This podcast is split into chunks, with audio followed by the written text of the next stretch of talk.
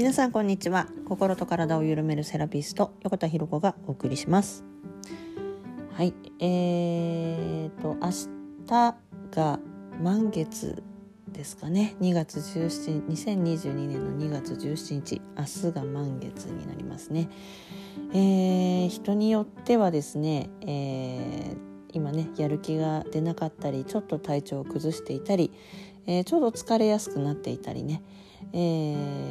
まあそういう風なちょっと体調に出てる方とかはねもしかしたらいらっしゃるかもしれません。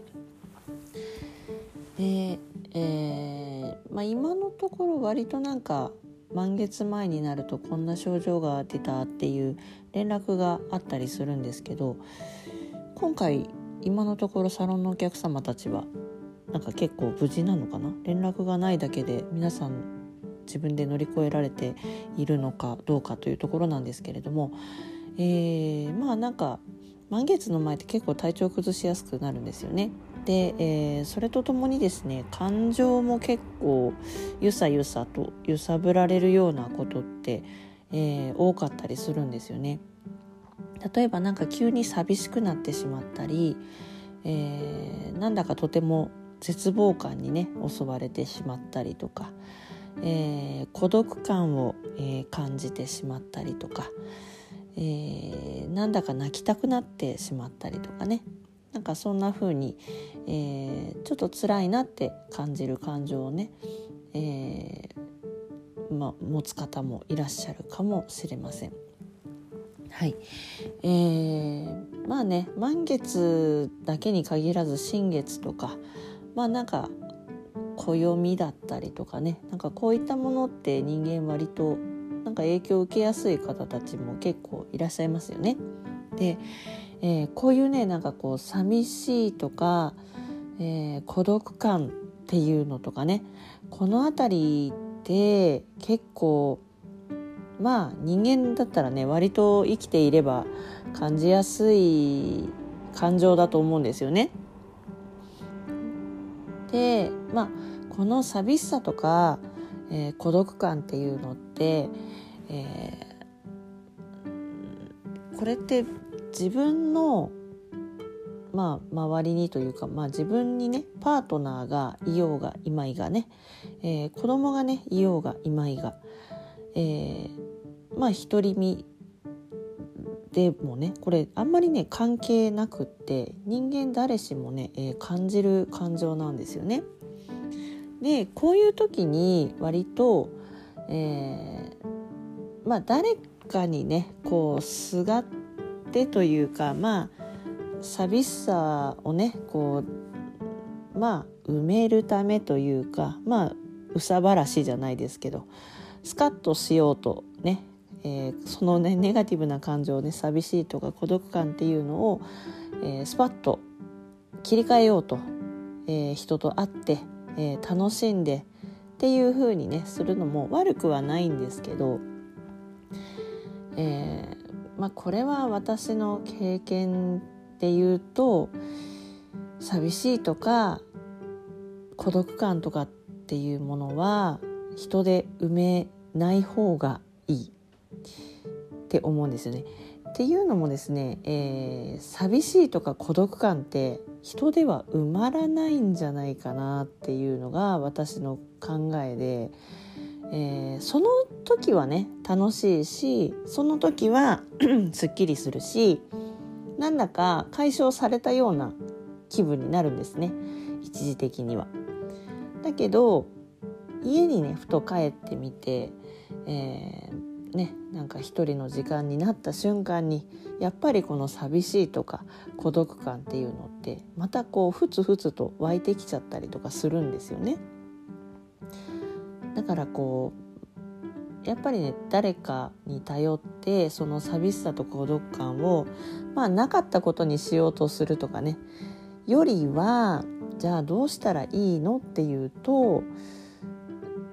うん私ねやっぱ一番効果あったのは自分になんで寂しくなってんだろう？なんで孤独になってるんだ？孤独を感じてるんだろうっていうふうになんか自分に質問じゃないけど自分にねこう問いただすようなのは未だにやります。でもね結構なんかこう月とかに影響されて起きてる時ってあんまり答えが出なくってでなんか自分で月のね動きとか調べてみたり、えーまあ、星占いみたいなものをね見てみたりとか。あとまあ暦だったりとかそういったものを見てみたりとか。なんかそういうふうにしてなんか要はその外の何て言うのかな。自分とは関係ないところで何かこう見えないエネルギーみたいなものが働いてそれが自分に影響してることはないかなって調べるんですよね。で大体そうするとなんか割とドンピシャで、えー、何か当てはまったりとかでよくよく考えてみるとあ生理が近いなってことに気がついたりとかねなんかそういうのだったりとかね、えー、気づくことがあります。でなんかそうするとあもうこれはね月だったりとか暦だったり、まあ、星の動きだったりとかね、えー、まあ生理だったりとかしたらあもうこれはしょうがないと思って。しょうがない。じゃあどうするのかというとそのままかって言ったらそうじゃなくてですね体を温めるってめちゃくちゃ効果的なんですね。で、えー、温め方っていろいろあって、まあ、湯船に入る。湯船に入るとか、えー、私がね一番効果を感じたのは湯船に入るあと回路北海道とかをね使ってお腹とかお尻周り仙骨の部分ですね。骨の仙骨の部分だったりえー、あとねうちサロンで推奨しているのがお股回路ですね。お股に回路を貼って温めるというね、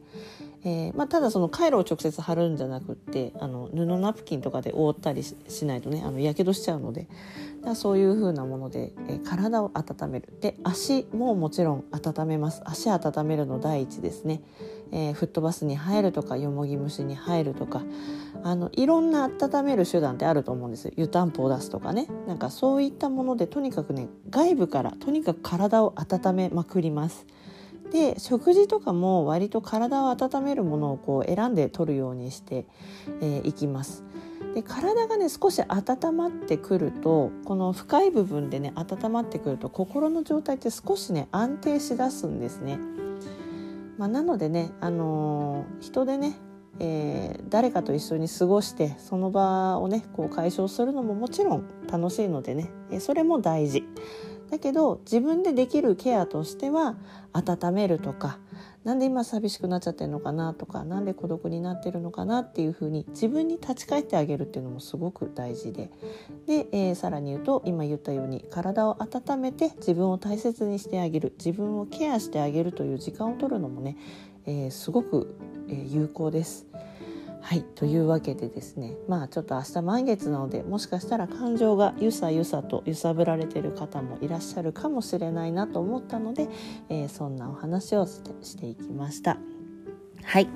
えー、それではですねまあちょっとまだね夜になると寒いですよね。あの気温がまだ下がって、えー、まだまだ寒い期間が続いておりますので、えー、皆さん体を温めて、えー、心もほっこりしていきましょう。それでは最後まで聞いていただきありがとうございます。